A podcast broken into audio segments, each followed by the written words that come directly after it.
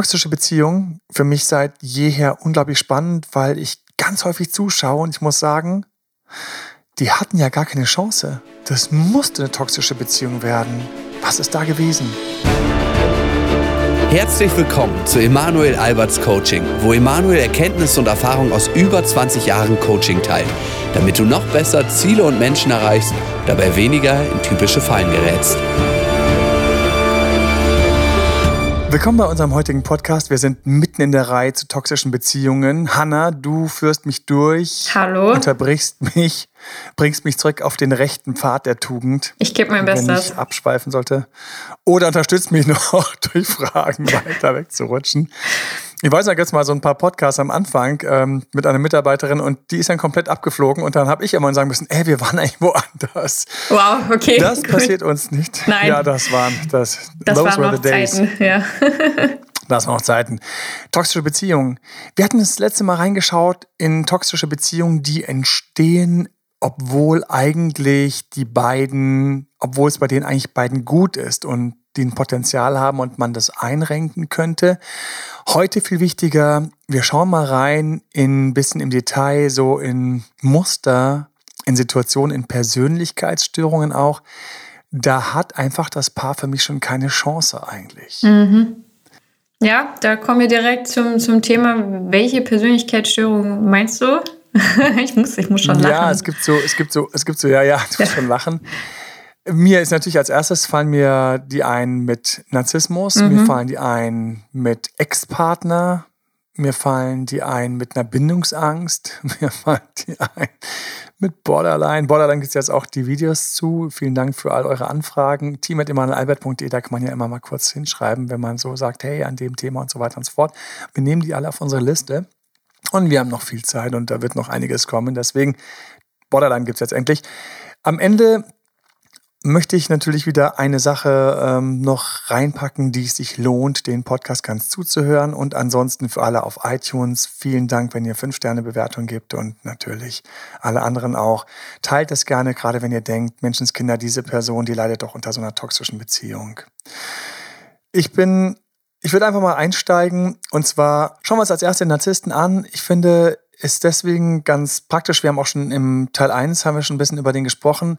Aber um einfach die Denke ein bisschen besser zu verstehen, jetzt wo ich so in dieser tiefen Diskussion auch mal öffentlich bin rund um Narzissmus, das war ja lange Zeit nicht der Fall. Ich habe mich lange davor auch gedrückt, muss ich ganz ehrlich sagen, in diese narzisstischen Thematiken, also in Narzissmus einzusteigen, weil ich immer dachte, das hat Zeit, aber ähm, es ist eine riesige Diskussion. Warum?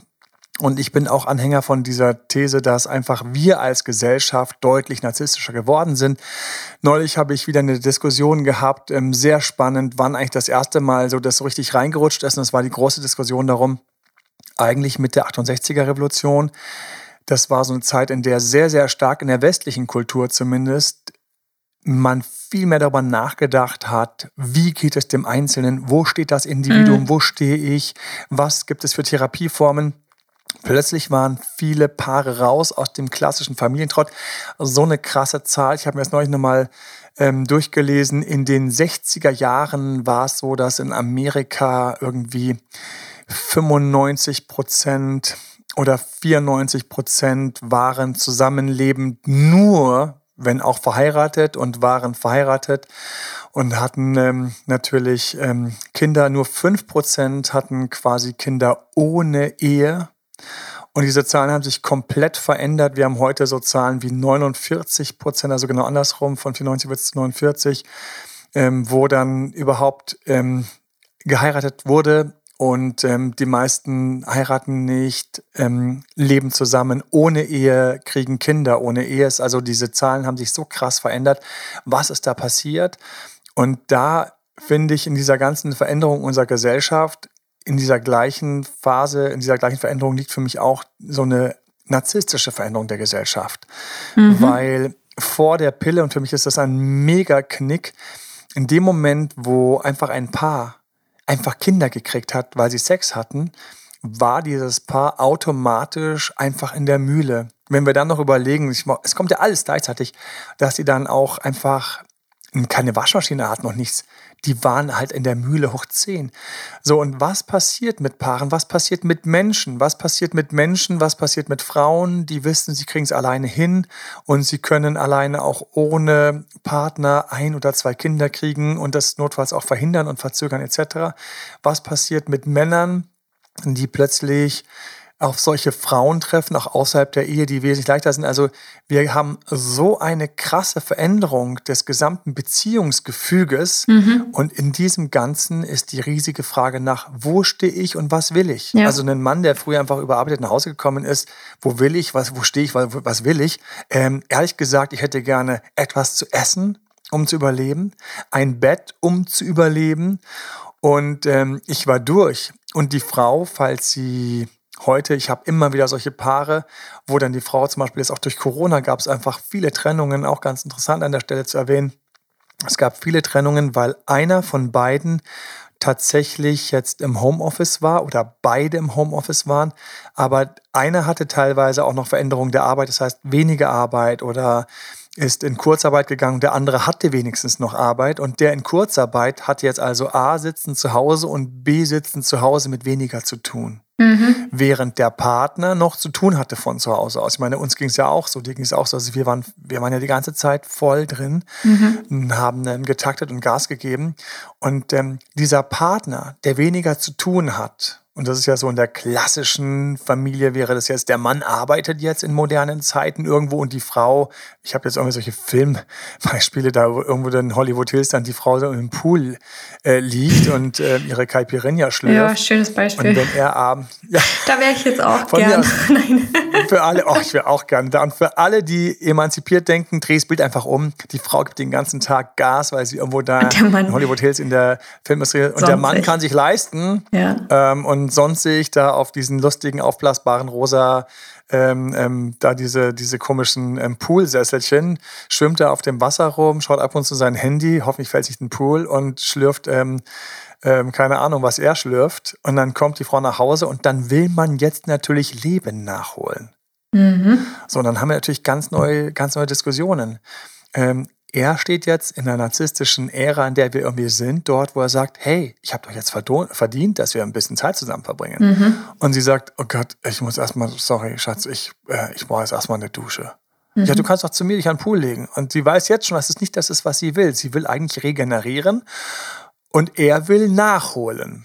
Ja, also die narzisstische Ära ist für mich, deswegen finde ich gut, über den Narzissmus zu sprechen, da sind wir eingestiegen, damit ich gerne wieder auch rauskommen. Und toxische Beziehungen wo entstehen sie und wo haben für mich teilweise Beziehungen einfach keine Chance gehabt, keine Chance gehabt. Ja. Und ähm, vor allen Dingen, wenn dann so eine toxische Beziehung vielleicht sogar noch aus dem Ex zurückkommt, also wenn sich das auch noch alles kreuzt. Mhm, dann hat man ein schönes Gemisch nachher. Mhm. Ja, und die Partnerin ist von mir aus auch noch klischee-mäßig, hat den leichten Borderline. Ups. In meinen Videos ja. ähm, kommt ja raus, dass ähm, diese Aufteilung ist ja tatsächlich ein Klischee, weil Männer wie Frauen gleichermaßen Borderline haben. Aber schauen wir uns mal den Narzissten an in dieser narzisstischen Zeit. Wir sind also wesentlich narzisstischer geworden als früher, haben viel mehr unser Wohlgefühl so im Fokus. Und ich kenne reihenweise Arbeitgeber, also ähm, Gründer oder Inhaber oder so, die sagen, boah, ich weiß jetzt schon, diese Person, die hier in den Job kommt oder der, der ist halt echt cool, der hat echt was drauf. Ich spüre schon, wie er so sagt, nach zwei, drei Jahren, oh, ich muss mich nochmal spüren, das ich weiß gar nicht und so. Und dann fliegen sie wieder ab. Und dann sagst du, würdest, du würdest gerne sagen, hey, kannst du mal bitte hier bleiben? Kann, können wir bitte ein bisschen weiterarbeiten? Kannst einfach ein bisschen bodenständig bleiben? Aber ich, reihenweise kenne ich hier Gründer, gerade in Berlin, und dann hat die Person halt einfach, weil es ein Startup war, einfach schon mit Mitte 20, 10 oder 20 Leute geführt. Und natürlich denkt die dann so, was ist jetzt die nächste Stufe? Und dann mit 40 bin ich dann Großmogul. Ja. Ähm, und ich gönne auch jedem diesen Traum. Aber wir sind eben dort, wo jeder so ganz stark weiß, was er will und alle außenrum auch sagen, ja, was willst du denn? Was ist denn dein Traum? Mhm. Wir mhm. nehmen noch mal so eine narzisstische Persönlichkeit. Ich würde gerne eine andere Seite vom Narzissmus mal nach vorne ziehen. Und zwar ist es die mit der mangelnden Selbstreflexion. Mangelnde Selbstreflexion und mangelndes Hinterfragen der eigenen Persönlichkeit. Nehmen wir mal diese Variante. Wir gehen ja sonst immer sehr stark auf das Nicht-Empathische. Äh, wir gehen sonst auch stark auf so egoistische Selbstoptimierung. Jetzt gehen wir mal so ein bisschen auf diese mangelnde Selbstreflexion. Ja, da weiß jeder schon, wenn ich an eine glückliche Beziehung denke, einer, der mangelnde Selbstreflexion hat, der sich nicht so richtig hinterfragt, der muss hoffentlich ganz viel geil richtig machen oder wir haben von Anfang an echt ein Problem. Ja. muss mal, das sind immer so kleine Momente, wo ich einfach so lachen muss, weil, weil einfach, da kommt einfach ein Logiker durch. Einer, der denkt, dass er alles richtig macht, hoffentlich tut das auch. Dann ist alles okay habe ich so einen supergeilen, mega krassen Raketeningenieur, der einfach genau weiß, wie was. Habe ich den mega Gärtner, der einfach weiß, wie ein Garten angelegt wird. Habe ich den super beziehungsfähigen, mega krass empathischen, super toleranten, aber gleichzeitig noch selbstbewussten, coolen Typen, das auf die Beine stellt. Dann sage ich, ja klar, der wird, der braucht die Selbstreflexion nicht mehr, der macht doch eh alles richtig. Mhm. Aber habe ich einen Narzissten, ich weiß, dass der keine Reflexion hat oder wenig Reflexion oder wenig Fähigkeit, auch mal über sich zu lachen, ähm, sich mal in Frage zu stellen, um, um das Konstrukt zu hinterfragen und immer zu denken, hey, was ist, wenn ich einfach völlig daneben liege? Aber nicht in diesen narzisstischen ähm, Kollabiermomenten, ich mache alles falsch. also alles, alles Kacke, es macht doch eh keinen Sinn und so. Also dieser totalen, wo dann, wo dann nicht selbstkritisch ist, sondern schon wieder selbst Aufgabe ist, wo dann wieder alle Freunde mit der Luftpumpe kommen und versuchen ihn langsam wieder. Nein, das ist alles gut. So, ja. ja. hey, und hast du gerade deinen Satz göttlich, da ist alles cool und schon da weiß er wieder, er muss sich reflektieren, weil ist ja eigentlich alles cool und er muss jetzt nur mal durch dieses Loch durchgehen. Ja. Was auch ganz geil ist, wie Narzissten immer sagen, boah, ich weiß jetzt alles besser. Ich bin jetzt einfach, oh, ich habe Mann, ich habe die letzten zehn Tage so krass an mir gearbeitet. Also wirklich, ich habe alle wieder. Ja, ich bin ein ganz anderer Mensch geworden innerhalb dieser kurzen bin, Zeit. Und, und, schon diese Stimme, ich bin jetzt ein ganz anderer Mensch geworden. Wenn sie mich jetzt treffen würde, oh, sie müsste, also die würde ja, die würde ja direkt zerspringen springen förmlich, ja. Fifty Shades of Grey. Ähm, ich kann es mir nicht verkneifen, weil ich habe damals Fifty Shades of Grey alle drei Teile gelesen. Ups. ich bekenne mich zu Mom-Porn. Ich habe dann später erst durch eine Ex-Freundin erfahren, dass ich Mom-Porn gelesen habe. Okay. Ja, ach, wie schön. Das höre ich aber jetzt auch zum ersten Mal, muss ich zugeben. Ja, dass Fifty das so Shades of Grey wird. ist Mom-Porn. Sie war an einem ausländischen Internat und ähm, hatte jahrelang auch in England gelebt. Und sie kann sich aus, also es gibt diese Genre, das ich aus Deutschland gar nicht kenne. Ich glaube, die heißen hier irgendwie so Schmieren und Seifenromane. Wo sie dann irgendwann ausziehen und man fragt sich, wie lange wird die Szene noch weiter ausformuliert, während sie und er sich ausziehen? Und in diesem Mom-Porn, Fifty Shades of Grey, und ich muss diesen Seiten ganz kurz hier reinbringen, ich habe das damals gelesen, ich habe dazu übrigens auch Artikel geschrieben, also ich habe Zusammenfassungen äh, damals geschrieben, also als ich den Blog Date Dr. Male gestartet habe, da habe ich noch alles mögliche, ich bin ins Kino gegangen und habe bewertet, wie gut ein Film für Paare passt. Also egal was, ähm, ich musste ja irgendwie reinkommen. Und ähm, was ich so, äh, so dann immer so unglaublich lächerlich fand, ähm, im Buch, ähm, wie sie dann immer schreibt, und dann berührte er sie und dann ist sie förmlich zersprungen. Und da habe ich gedacht, äh, also schmelzen kann ich mir noch vorstellen. So zu unglaublichen Höhepunkten getrieben zu werden. Auch, also dieses Explosive, vielleicht das Eruptive eines Vulkans, aber wie ich zerspringe. Und da habe ich mir mal so eine Vase vorgestellt, die dann immer so runterfällt und 2000 Stücke zerspringt, weil er sie angefasst hat. Ich habe mal gefragt, diese Vase beim Zerschellen, wo war der Orgasmus? Aber das war der Orgasmus. Und ich habe mich immer gefragt, warum zerspringt hier mal alles? Und ich weiß noch, wie ich dann von Teil zu Teil immer gelesen habe. Kennst du es, wenn du so ein Buch liest und dann schon ahnst, wann wieder dieses Bild strapaziert wird, was irgendwie ganz viel erreicht, aber dich total nervt. Ja. So wie wenn du in James Bond drin sitzt und nicht magst, wenn er dann doch den Bösewicht nochmal am Schluss mit einem Hau wieder in den Griff kriegt. Und das war also durchaus anstrengend, wie sie immer zersprungen ist, wenn er sie angefasst hat oder mit der Gerte irgendwo. Ich glaube, ähm, jetzt, ist, jetzt ist mein Job, wo wir so ein bisschen wieder zurückkommen müssen. Stimmt. Ach ja, ich sollte ich, ich, weiß, nicht ich weiß nicht, wie wir jetzt auf die Gerte und auf James Bond gekommen sind, aber. Wir kommen direkt zum Narzissten zurück. James Bond ist ein Narzisst und der Typ ist auch ein Narzisst. Okay. Das beschreibt sie übrigens auch. Ich glaube auch, dass sie übrigens auch noch eine weibliche narzisstische Störung hat, dass sie das alles so mitgemacht hat und ähm, in diesem inneren Widerspruch. Ah, du hast recht, hol mich zurück. Hilfe, ich bin irgendwo im Welt, da kann mich jemand. Toxische Beziehung, wo ich denke, es musste so laufen. Fifty Shades of Grey meine persönlichen Frustrationen mit diesem Buch könnt ihr gerne in die Kommentare schreiben. Emanuel, kannst du mal so den Roman bewerten? Äh, ja, nächstes Jahr. Nächstes Jahr. Nein. nächstes, Jahr ist immer ein, nächstes Jahr ist immer eine ganz sichere Sache. So, ähm, und bevor ich hier noch länger vor dem Mikrofon rumeier, bleibe ich mal wieder ein bisschen näher dran. Okay, toxische Beziehung mit einem Narzissten. Okay, toxische Beziehungen mit einem Narzissten haben natürlich die Schwierigkeit mit der Selbstreflexion. Da sind wir gewesen. Genau. Und die Schwierigkeit mit einem Narzissten ist eigentlich folgende. Und ähm, ich möchte noch mal ein bisschen mehr im Detail anschauen. Ich hatte es vorher schon angeschnitten und erwähnt. Lass uns mal mit der Lupe durchgehen. Der Narzisst, und ich werde nie einen Freund vergessen, der eine der ein total sympathischer Narzisst ist. Ich weiß, das ist kaum möglich, aber er ist ein total sympathischer Narzisst. Er ist nämlich kein Vollnarzisst und er hat einfach eine starke narzisstische Störung.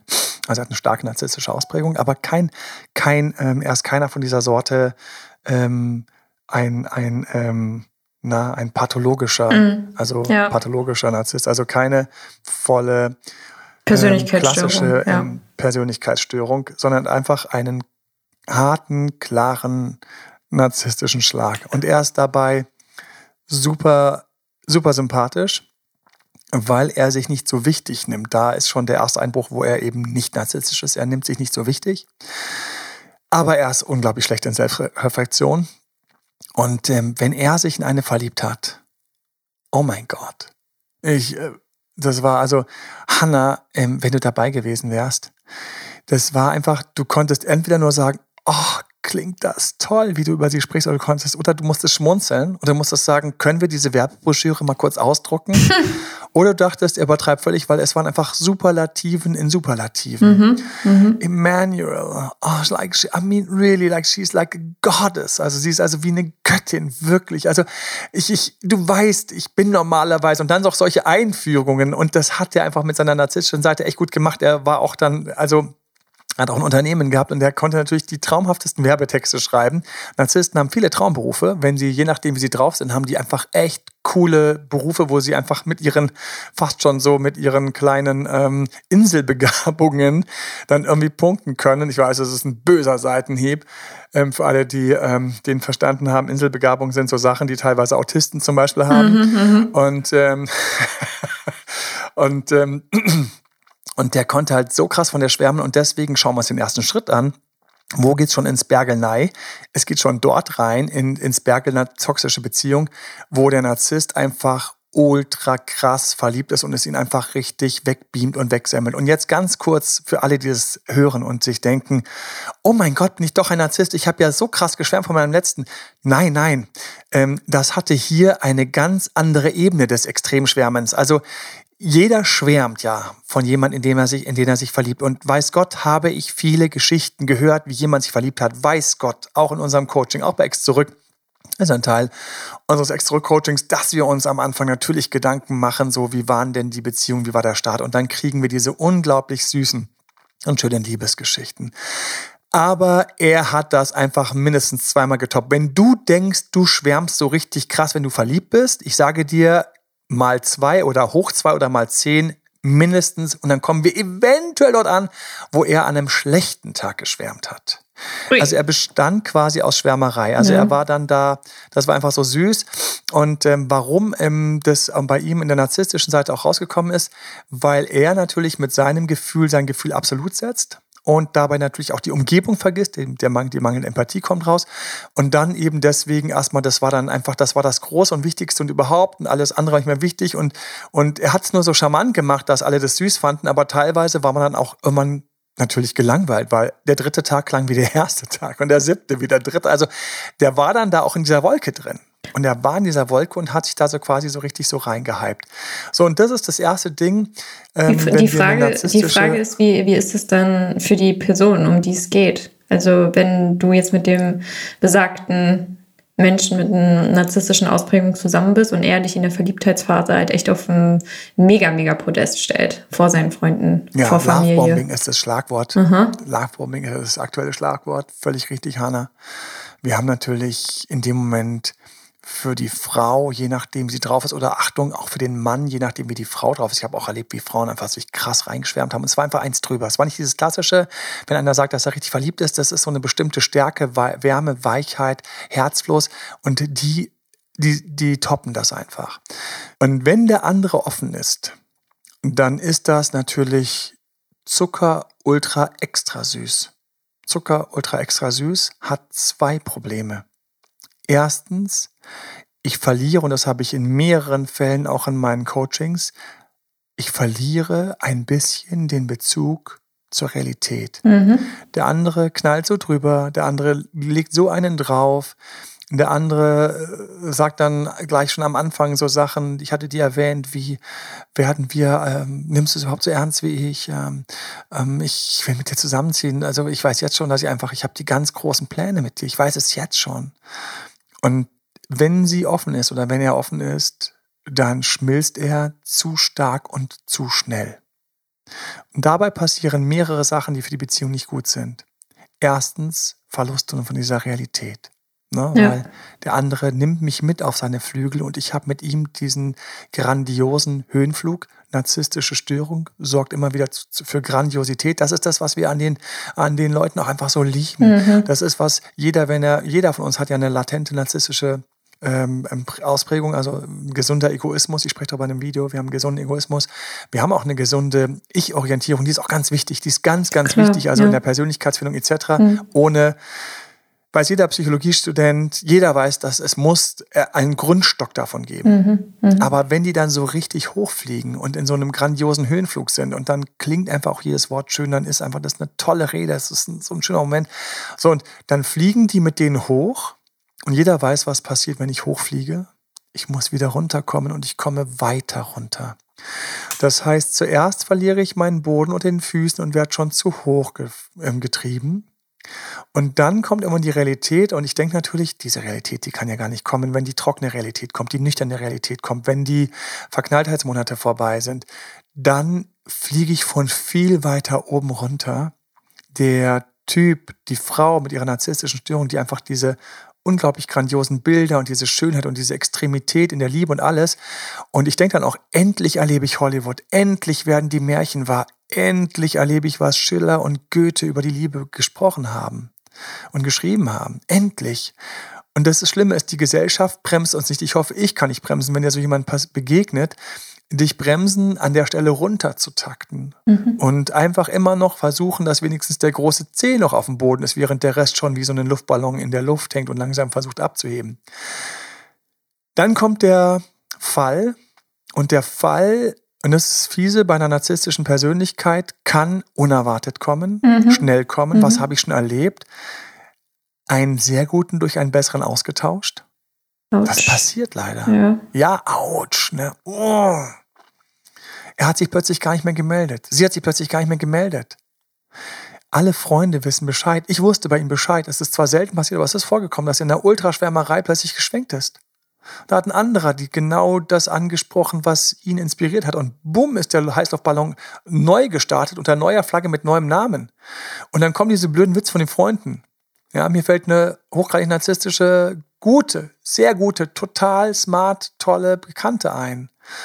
Und, ähm, und wenn dann über den neuen geschwärmt worden ist, dann haben alle nur gedacht, okay, gleicher Ton, nur neuer Name. Ne? Es klang mhm. immer wie bei mhm. einer Be Beginn eines romantischen Romans. Aber wir mussten dann plötzlich, ich sag mal ganz flach, so Thomas statt Markus, ja. Steffen statt Thomas, mhm. René statt Steffen.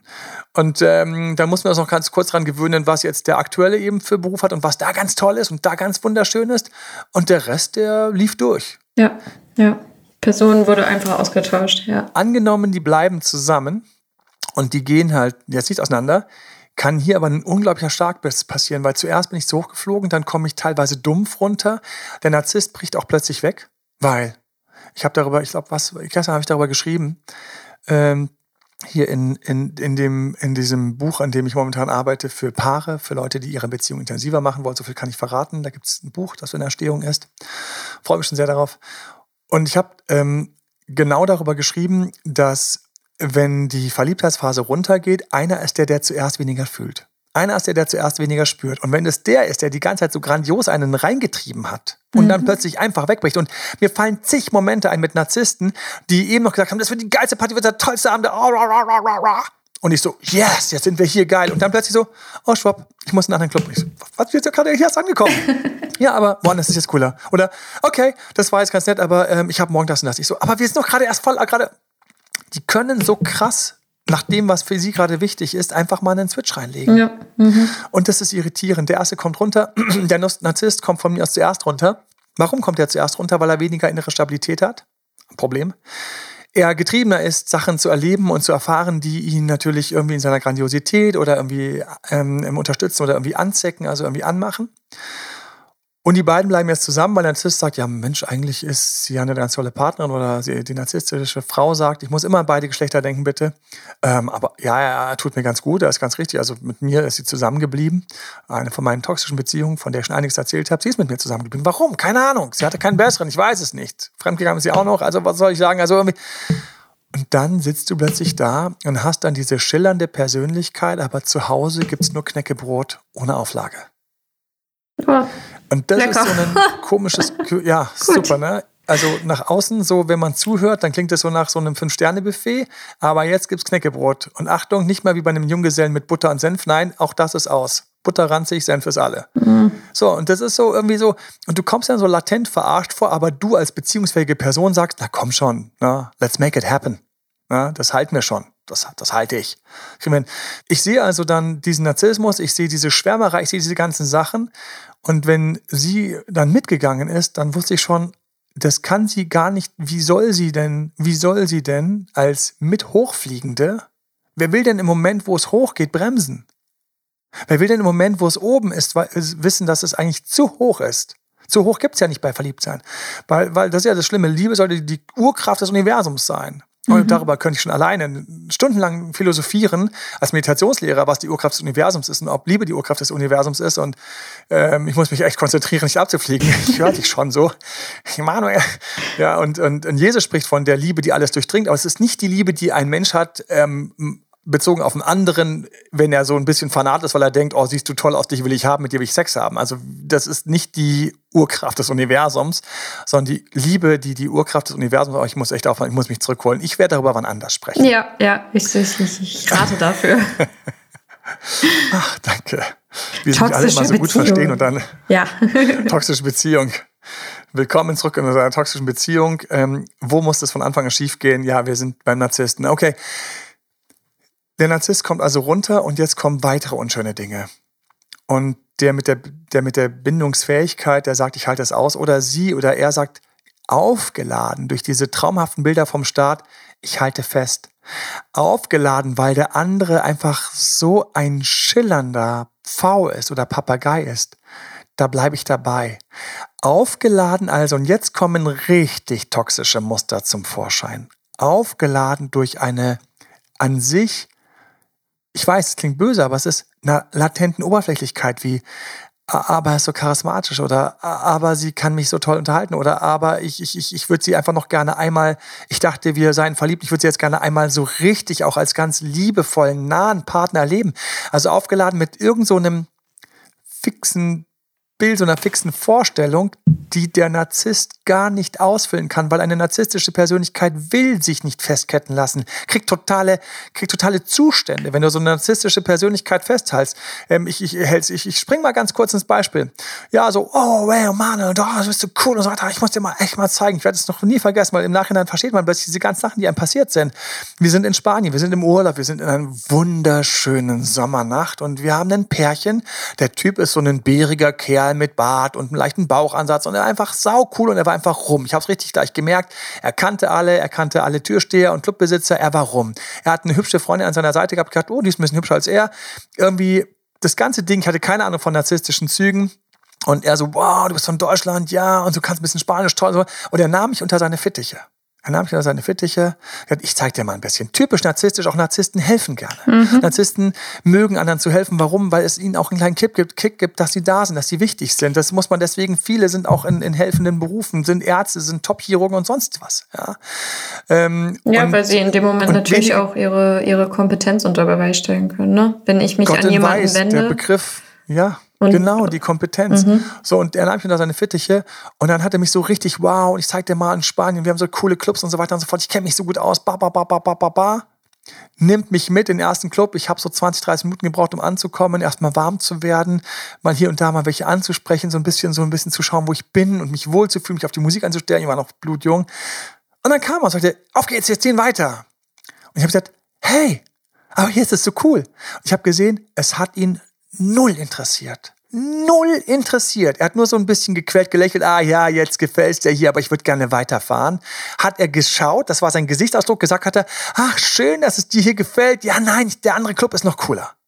Und ich so, wie kann denn der andere Club cooler sein, wenn ich da hinten gerade eine sehe, die irgendwie ganz süß, wenn ich noch nicht das Herz hatte, die anzusprechen, den Mumm hatte und da hinten die beiden, mit denen ich gequatscht habe und irgendwie ich gerade erst ankomme und ich so, maybe a little bit, uh, actually, uh, Nee, also tut mir leid, eigentlich müssten wir jetzt fahren, weil sonst kommen wir doch nicht mehr rein. Narzisst hat auch immer die perfekte Antwort, den perfekten Grund sofort zurechtgelegt. Bum, bum, wir sitzen in seinem Auto, wir fahren, er macht die Musik auf und dann er so, ah, es hat dir also gefallen, hahaha. dann kam so die kleine Selbstbräuchung, ah, der, dem Deutschen, der hat Spaß gehabt, der große Deutsche, der hat Spaß gehabt und so weiter und so fort. Komm nächsten Club rein. Ich denke, okay, cool, geil, okay, war auch ein cooler Club. War eine Strandbar. Weißt du, sauschön, warm. Ähm, wir sind jetzt schon in den Morgenstunden, wo es langsam heller wird. Du siehst schon wieder über das, übers Meer, diese milde Brise, einfach so dieser Geruch und dann die Musik und die Leute, alle schon ein bisschen weiterentwickelt, die Nacht auch so, wie sie drauf waren. Weiterentwickelt ist so, gut. Eigentlich war das auf die Drinks bezogen, aber jeder weiß, was ich meine. Und ich so, geil, hier komme ich an, hier, hier, gefällt's, hier gefällt's mir, hier fühle ich mich wohl. Und Achtung, dieses Ding kannst du komplett analog zu einigen Beziehungen nehmen. Das ganze Ding kannst du auf eine Beziehung ummünzen, was ich hier erlebt habe. Und dasselbe Spiel wieder von vorne ich habe erstmal gebraucht anzukommen. Ich habe erstmal gebraucht, ein paar Leute so ein bisschen zu schauen, weil er war auch gleich weg. Er war gleich in Gesprächen, links, rechts weg, hier, uh, hat mich alleine gesagt, okay, okay, überlebe ich, kriege ich hin, mit dem gesprochen, mit dem Barmann ein bisschen gesprochen und so weiter und so fort und so ein bisschen reingekommen. Also man sieht hier so die ersten Tendenzen, wo der Date-Doktor seine allererste Erfahrung. Und dann kam er nach 20 Minuten, kürzer als vorher, we have to move, we have to move. Und ich so, ich, ich finde es hier cool yeah, but uh, uh, if you want to stay, you can stay. Wenn du bleiben willst, kannst du bleiben, aber dann musst du halt eine andere Gelegenheit besorgen, wie du nach Hause kommst. Ich so, fuck, wir sind irgendwie, keine Ahnung, 18 Kilometer entfernt von meinem Hotel. Ich habe keine Ahnung, wo ich bin. Äh, ich hatte äh, keine Kohle, mir irgendwie noch ein Taxi zu leisten. Ähm, und ich hatte auch noch nicht meinen heutigen Skill, mir eine Heimfahrt irgendwie jetzt mal so eben zu organisieren. Heute würde ich ja sagen, Challenge accepted. Ich, ich hole mir mal ein paar, aber damals war so, äh, äh, äh und ich so, okay, um, ähm, ja, aber da hinten, ja, ja, ja, okay, yeah, she's nice, yeah, I, I know that you want to talk to her, aber wir müssen jetzt leider weiter. Und ähm, ich hatte also dann wieder irgendeine gesehen, wo ich gesagt habe, die würde ich immer gerne, oder, oder die Club da hinten, die war ganz cool, oder da waren noch ein paar Deutsche, mit denen ich irgendwie connecten kann. Zack, ging's weiter. Wieder dasselbe Ding, ihm war eigentlich total egal, wo ich hin wollte. Und am Ende, als er mich nach Hause gebracht hat, die dritte Station war dann für mich, ich konnte gar nicht mehr so richtig reinkommen, die war nicht mehr so cool und das war nur noch eher Handshake, Handshake, Handshake, Handshake. Okay, es ist 6 Uhr morgens, ich würde jetzt eigentlich nach Hause, wie sieht es mit dir aus? Und ich so, ja, okay, dann geht's halt jetzt nach Hause. Hm. Weil Lost in Spain irgendwo. Und im Nachhinein, wie heute, weiß ich einfach, wir hatten einfach eine klassisch narzisstische Persönlichkeit. Er hatte sich schön sein, sein Dekormädchen an seiner Seite. Er kannte alle, er war überall durchgepeitscht. Es war ihm sehr wichtig, er hat sehr viel Leistung reingelegt, diese ganzen Sachen im Griff zu haben, zu können, etc. Hat auch irgendwas in der Richtung selbst gearbeitet, gemacht. War keine Ahnung, was es war, ob es Kunst war, oder Musik war, der DJ, irgendwas war es. Und er fand cool, mir mal alles zu zeigen. Arbeite null Empathie, was ich eigentlich brauche. Und am Anfang natürlich diese, diese unglaublich schönen Worte und diese Ausstrahlung. Es war so, ich musste einfach mitfahren. Ich hatte Bock. Und ich habe es auch im Nachhinein nicht wirklich bereut. Es war einfach nur einfach komplett vorbei an einer schönen Beziehung, wenn wir das Ganze auf eine Beziehung ausdehnen. Ja. Mhm. Das heißt, wir haben in der nächsten Phase haben wir viele ernüchternde Momente, in denen die narzisstische Person aber die Argumente auf ihrer Seite hat. Das ist das Krasse. Die Argumente sind auf der Seite der narzisstischen Persönlichkeit und man selbst ist einfach in diesem süßen Strudel zwischen Charisma hingezogen und sich teilweise aber auch wieder ein bisschen komisch allein oder verlassen vorkommen. Ich kann mir in diesem Moment tausende von Menschen vorstellen, die irgendwo zu Hause sitzen, vielleicht auch du, der du diesen Podcast gerade hörst. Und dann denkst du dir, das, was ich jetzt sage, das, das kenne ich. Man hat so ein kleines, verunsichertes Gefühl von Verlorensein. Ganz kurz denkt man, ich fühle mich gar nicht so wohl in dieser Beziehung. Ich eigentlich fühle ich mich gerade ein bisschen hohl. Mhm. Ich fühle mich gerade ein bisschen stehen gelassen. Der Zug ist an mir vorbeigezogen. Ja, eben hieß es noch Kölner Karneval. Später heißt es, tut mir leid, der Zug war aber drei Seitenstraßen weiter. Ich habe ihn vielleicht gehört, aber kein Bonbon, kein Spaß, kein Bützchen, kein Strößchen, nichts. Ja. Und ähm, für alle, die das nicht wissen, was es bedeutet, Küsschen und Blümchen. Und so ist es dann. Und man fühlt sich so ein bisschen leer, auch so ein klein, kleines bisschen doof, aber man weiß es ja nicht besser. Wie gesagt, Beziehung ist kein Fach aus der Schule oder aus dem Studium. Das heißt, man denkt sich dann, hm, wird schon wieder, oder man denkt sich, vielleicht stimmt mir was nicht, oder man, man geht damit leider nicht konstruktiv um, aber man leidet. Man leidet ein bisschen und man hofft, dass das dann besser wird. Da ist schon für mich der nächste Punkt, wo sich weiter in die toxische Beziehung dreht, weil ich jetzt anfange, unliebevolle Momente für mich in eine Beziehung irgendwie reinknüpfen zu müssen. Das ist wie wenn ich so einen, so einen Teppich knüpfe und ich krieg plötzlich zwei total unpassende Farben, aber weil ich es nicht besser weiß und weil ich ja diesen Teppich knüpfen will, mhm. knüpfe ich sie mal rein. Ja. Diese Farben werde ich ewig erinnern und spüren und sie passen nicht rein. Ich habe den Moment verpasst, der übrigens, übrigens immer jetzt ist, jetzt, wo ich das ändere und meistens bin ich schon so weit und ich habe nicht das Selbstbewusstsein zu sagen, stopp, stopp, diese Farben habe ich nicht. Außerdem, der Narzisst sagt teilweise, hey, das ist cool. Ja, das ist cool, das passt. Diese beiden Farben, nein, Quatsch, die passen für dich nicht. Bullshit, so ist Beziehung, das passt rein. Jetzt knüpfen wir weiter, das ist geil. Schau mal, hallo Freunde, hallo liebe Bekannte, Verwandte, schau mal, wie unser wunderschöner Teppich aussieht mit diesen beiden komischen Farben, ist genau richtig. So, also die verkaufen teilweise noch solche Elemente, mhm, je nachdem, mhm. wie sie drauf sind. Oder sie ignorieren sie einfach weg, diese Elemente. Oder sie sehen es gar nicht. Und, und jetzt sind wir in einer toxischen Beziehung. Einer leidet, das, was ich leide, spiegel ich und strahle ich aus, spiegel ich dem anderen. Der Narzisst ist auch nicht komplett doof und unempathisch und der ist ja nicht irgendwie irgendwie so ein Eskimo, der sich wie so ein Maulwurf durch tiefgefrorene äh, äh, Bodenplatten bohrt und gar nichts mitbekommt. Nein, der Narzisst ist sehr sensibel auf seinen Ohren. Welche Ohren sind das? Anerkennung, Lob. Zuspruch, mhm. Komplimente, Sex mhm. vor anderen gut ausschauen. Der Narzisst, dem man ja diese mangelnde Empathie unterstellt, das hat mich immer irritiert, weil ich immer, wenn ich an Narzissten, mit Narzissten zu tun habe, die haben punktuell eine krasse Empathie, kriegen ganz genau mit, wo du stehst. Zum Beispiel, wenn sie mit dir woanders hingehen und sie sagen, das ist mein bester Kumpel. Und wenn du dann nicht lächelst wie der beste Kumpel, findest ihn jetzt nicht sofort. nett, oder das, ja, genau. Findest, findest du jetzt nicht nett. Ja? Ist doch super. Oder wenn er dann mit seiner Partnerin, genau, oder bring ruhig gerne ein, zwei Beispiele, Hanna, sorry. Findest du ihn jetzt nicht nett oder wie? Äh, so, ja, wie du ihn, mich jetzt nicht gut. so wie du ihn jetzt angeschaut hast, findest du ihn jetzt aber nicht sympathisch. Ja? Also könnte es auch Zum ein bisschen Beispiel, netter sein manchmal. Also das ist mein Freund. Ja, die Vorwürfe anschließend. Ja, ja genau. Oder äh, als, ich bei, als wir bei meiner Mama waren und ich gesagt habe, dass wir jetzt so glücklich sind, da hast du die ganze Zeit so komisch geschaut. Du, meine Mutter ist zwar nicht doof, gell? Die merkt das schon, dass, äh, warum hast du so komisch geschaut? Mhm. Willst du mich blamieren von meiner Mutter? Dann kommen solche Vorwürfe von wegen mangelnder Empathie. Der kriegt manchmal ganz genau mit, was in allen vorgeht, weil Empathie ist ja mitkriegen, was in anderen vor sich geht. Das heißt, er hat einfach diese unglaubliche Sensibilität für Dinge, die zu ihm passen müssen und die nicht passen müssen. Also Narzissten sind hochsensible Wesen hochsensibel, ja. teilweise eben ja. wegen diesen inneren Löchern und diesen inneren Mangeln mhm. und Mängeln. Und dann merken sie an der Stelle, du bist nicht dabei. Das heißt, jetzt waren wir, wo waren wir? Die toxische Beziehung, du kippst, du bist jetzt nicht mehr ganz happy, du arrangierst dich, du tauchst weg, du suchst dir vielleicht, wenn du smart bist, Ersatz, Ersatz, Hobbys, Themen, Befriedigung, egal welcher Art. Und der Narzisst merkt, du bist nicht mehr so an Bord, du bist nicht mehr so happy. Er geht dann teilweise auf Tauchgang, um das durchzuziehen, trotzdem. Aber er fängt auch an, mit dir anzuecken. Und viele, und jetzt werden wieder manche denken, oh mein Gott, oh mein Gott, das ist mir passiert und es tut mir leid, dass es dir passiert ist und ich muss darüber sprechen. Viele Narzissten legen jetzt einfach einen anderen Gang ein. Das ist der Gang, na gut, dann muss ich halt hier durchziehen, weil ich bin ja alleine. Das heißt, er wird dann oder sie wird dann noch ein bisschen egoistischer. Meine damalige Freundin hat die Beziehung gehalten. Ich weiß noch, wie ich einfach tagelang nichts von ihr gehört habe. Ich weiß noch, wie ich tagelang gedacht habe, ich bin nicht in einer Beziehung, aber wir waren offiziell zusammen. Und ähm, wenn sich dann mal nach zwei Wochen mal gemeldet hat oder nach zehn Tagen, dann war ich ja ihr Freund. Das heißt, ich weiß, sie ist, wenn das passend war, irgendwo hingegangen hat, sie hat, hat gesagt, ja, ich bin ja mit diesem ähm, Emanuel zusammen. Ja? Und ich weiß, dass sie in anderen Momenten das eventuell nicht gesagt hat. Ich war in diesem hohlen Gefühl und sie hat diese Gangart eingelegt. Ich bin in einer Beziehung und ich muss mich aber um mich selbst kümmern, weil da hinten mein Partner, der Manuel, irgendwie, der performt ja nicht, der ist ein bisschen komisch, der will so Sachen, der will ja so ein bisschen mehr Kuscheln und Zärtlichkeit haben, ähm, aber, aber in den unmöglichsten Momenten, Narzissten drehen sich ja immer zurecht, drehen sich ja immer zurecht, sind ja egal, also sind richtig gut Argumentierer.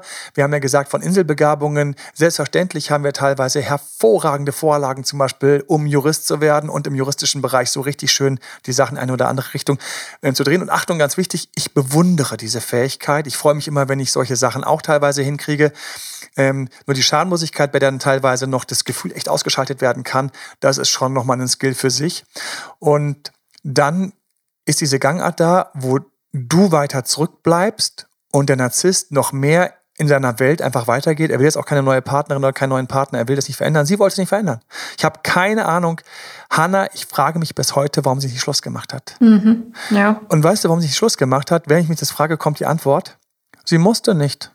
Sie musste nicht. Sie hat die Beziehung dominiert.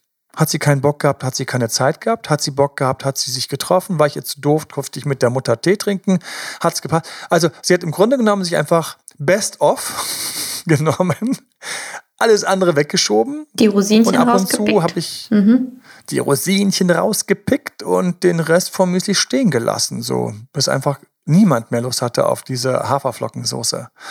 Und das ist so eine Sache, Jetzt haben wir die nächste toxische Ebene der Beziehung, weil jetzt fängt an, ich weiß es selbst, das Selbstwert zu leiden. Jetzt geht es dorthin, wo man abbaut, aber bleibt. Jetzt beginnen die Süchte, teilweise nach der schlechten Behandlung, weil man sich daran gewöhnt. Ab und zu wird man ja rausgeholt aus dem Regal, gestreichelt, abgestaubt und allen vorgeführt und alles ist ganz super. Aber wir sind mitten in einer toxischen Beziehung. Wir sind mitten in einer toxischen Beziehung und am Ende des Podcasts. Mhm.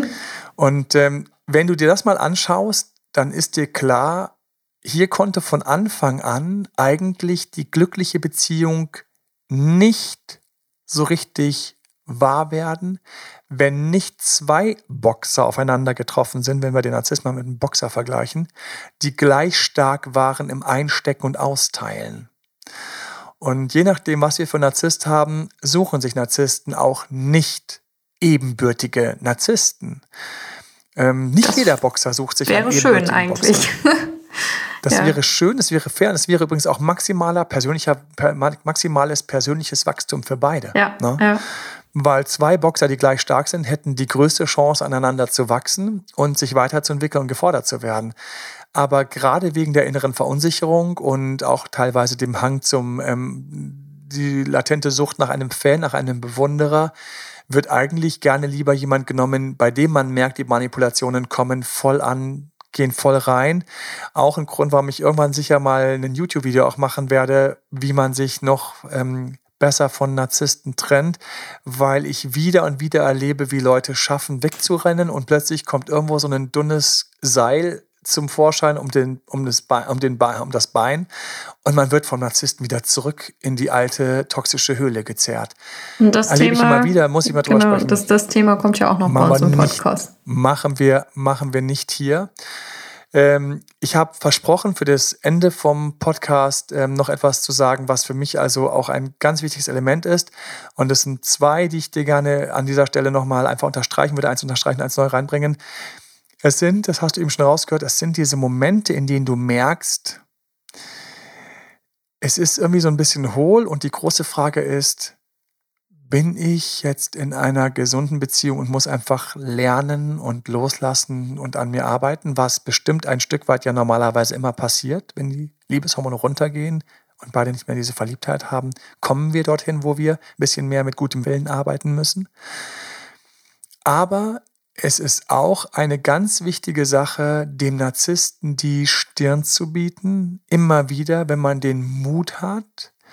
Und da trauen sich viele nicht, weil der Narzisst schnell, schnell Argumente umdrehen kann, Momente umdrehen kann oh, mir fällt gerade eine Situation, mir fällt gerade eine Beziehung ein, ein Paar mit einem kleinen Kind. Mit einem kleinen Kind ist es so schwer zu gehen, so schwer, weil man immer sagt, hey, vielleicht fühle ich mich nicht ganz wohl, aber mein Kind hat doch noch beide Eltern. Ich möchte auch überhaupt keine Entscheidung hier treffen, auf gar keinen Fall. Solche Sachen diskutieren wir teilweise in Coachings richtig lange. Ja. Was ist das Richtige, was ist das Falsche? Das ist einfach, das sind große Entscheidungen und trotzdem bei dem Paar war genau das, was ich gerade beschrieben habe. Sie hätte ein Hauch härter kämpfen müssen, hat es aber nicht getan, weil der Narzisst so selbstsicher und glatt auftritt. Man traut sich ja so einem, sagen wir mal, nehmen wir mal genau so einen, so einen Advokaten, so einen Juristen, der einfach ähm, Strafverteidiger ist und irgendwie ganz harte Fälle rausgeboxt hat, ja, wie man sie aus amerikanischen Filmen kennt. Da denkst du doch von Anfang an, du hast keine Chance. Und jetzt kommt mein echt gut gemeinter Rat und meine Erfahrung. Lass dich von dieser Show doch nicht beeindrucken. Bleib trotzdem dabei, biete ihm oder ihr die Stirn und riskiere an der Stelle, dass du erstmal einen Wortschwall von Gegenargumenten bekommst und bleib mal dabei. Die Kunst ist, cool zu bleiben mhm. und dabei zu bleiben. Eventuell schaffst du einmal den Bohrer rausgepackt zu haben, bei dem du durch die harte Kokosnussschale zuerst durch musstest. Dann kommen noch so leidende Nachsätze. Das ist dann die weiche Kokosnuss innen da, das Kokosnussfleisch. Und dann gibt es nur noch einen Hohlraum. Ich liebe die Kokosnuss, aber hier ist sie ein böser Vergleich, passend. Hohlraum im Narzissten. Und wenn du schaffst, den Bucher gut aufgesetzt zu haben, gerne helfe ich dir mit den Argumenten, gerne helfe ich dir, gerne helfen wir, ähm, haben wir häufig gemacht. Und plötzlich stellst du fest, es war auf der anderen Seite keine Stahlwand, es war nur eine Kokosnuss, die wirkte außen so hart, war dann plötzlich ganz weich und feucht und hohl. Und ähm, in dieser Hohlheit plötzlich Disorientierung, nicht selten, und ich möchte dir Mut machen, schaffen Menschen an der Stelle diesen Schritt und es kippt. Und nicht selten habe ich Narzissten dann die wir haben, denen ich auch gerne helfe und immer auch hoffe, dass sie an ihrer narzisstischen Seite auch arbeiten, was für mich ganz wichtig ist. Und dann sind sie plötzlich zusammengebröselt. Einmal so eine Kokosnuss zusammengefaltet, ist sie relativ platt. Oh, ist nicht mehr so ein großer, starker Ball, der da so hart daherkommt. Und ähm, das sind Momente, die gönne ich jedem, der in einer solchen toxischen Beziehung ist. Der Griff, also der Kniff ist nicht selbst zu aggressiv zu werden, sondern dabei sehr cool zu bleiben. Und Achtung, du darfst das mehrfach probieren. Ja. So, fühle mich an dieser Stelle gut mit diesem, mit diesem Schlusswort und diesem Schlussbild. Ich glaube, das war ein guter, gutes Schluss. Wir schauen mal rein in eine toxische Beziehung von den anderen, die noch übrig sind. Beim nächsten Mal hast du irgendetwas gehabt, wo du gedacht hast, yes, toll, super, gerne für alle. Ich glaube, iTunes sind die fünf Sterne, einfach fünf Sterne Bewertung, unglaublich schön. Noch schöner auch übrigens, ähm, auch sehr stark ist, einfach den Link kopieren. Jede ähm, Podcast-App hatte die Möglichkeit, den Link kopieren. Schick sie einer Freundin, schick sie einem Freund, wo du denkst, dem würde das gut tun. Und sag ihm, am Anfang geht es noch ein bisschen hin und her, aber dann kommen irgendwann diese ganzen Kernpunkte und denk mal drüber nach. Nimm mich gerne mit zum Joggen, nimm uns mit zum Sport beim Podcast, empfehle uns weiter und ansonsten, ja, ihr kennt es, montagsabends Insta Live dann ab 22 Uhr, zuletzt war es mal wieder kurz vor 23 Uhr, aber so ist es leider manchmal YouTube Live. Da hatten wir die, da hatten wir, ähm, gerade sind wir auch dort bei, bei spannenden Themen rund um ähm, Flirten hatten wir zuletzt. Schau mal rein, was auf YouTube gerade ist. Gerne dort auch unserem Kanal folgen, abonnieren, Insta. Und ähm, ich möchte erst gar nicht noch weiter. Wer Hilfe braucht, hol dir Hilfe. Ja. Du kannst in Themen nachlesen, toxische Beziehungen loslassen, Ex-Partner loslassen. Das Buch wird demnächst in der Vorversion rauskommen. Freue mich schon drauf. Bin ich schon, ich habe schon 200 Seiten Content zusammengeschrieben. Und hol dir Hilfe. Wir sind für dich da. Hanna, wir sind, so ist es doch. Wir sind die ganze Zeit da und helfen. Wir helfen beiden Seiten. Natürlich, ja. Und ähm, vielleicht ähm, gibt es hier irgendwie die Möglichkeit, dich zu stärken. Und dann wäre diese toxische Beziehung wäre eine Evolution gewesen, die dich stärker gemacht hätte und weiterentwickelt hätte. Und dann, dann wäre für mich es sogar völlig in Ordnung, dass du es erlebt hast. Und dann wäre all der Schmerz, den du hattest, wäre veredelt in eine wertvolle Lernerfahrung, die dich hat wachsen lassen, größer gemacht hat. Und das wünsche ich mir für dich. Von ganzem Herzen. Und ich weiß, dass es möglich ist, weil ich selbst durch solche Evolutionen laufen musste leidvoll am Anfang und am Ende dann einfach doch so viel wieder dazu gewonnen und verstanden. Alles Gute dir, traumhafte Beziehung. Ich wünsche dir hier und jetzt, was immer du machst, noch einen tollen, tollen Tag und bis zum nächsten Mal. Genau. Dein Date Dr. Emanuel. Ciao, Liebe Emanuel. Hanna, danke dir. Ich danke dir auch. Ciao, ciao. Tschüss. Bis zum nächsten Mal. Ciao, ciao. Das war Emanuel Alberts Coaching-Runde. Mehr Infos zu Coachings und Trainings bekommst du auf www.emanuelalbert.de und speziell zum Beziehungscoaching auf www.datedremanuel.de.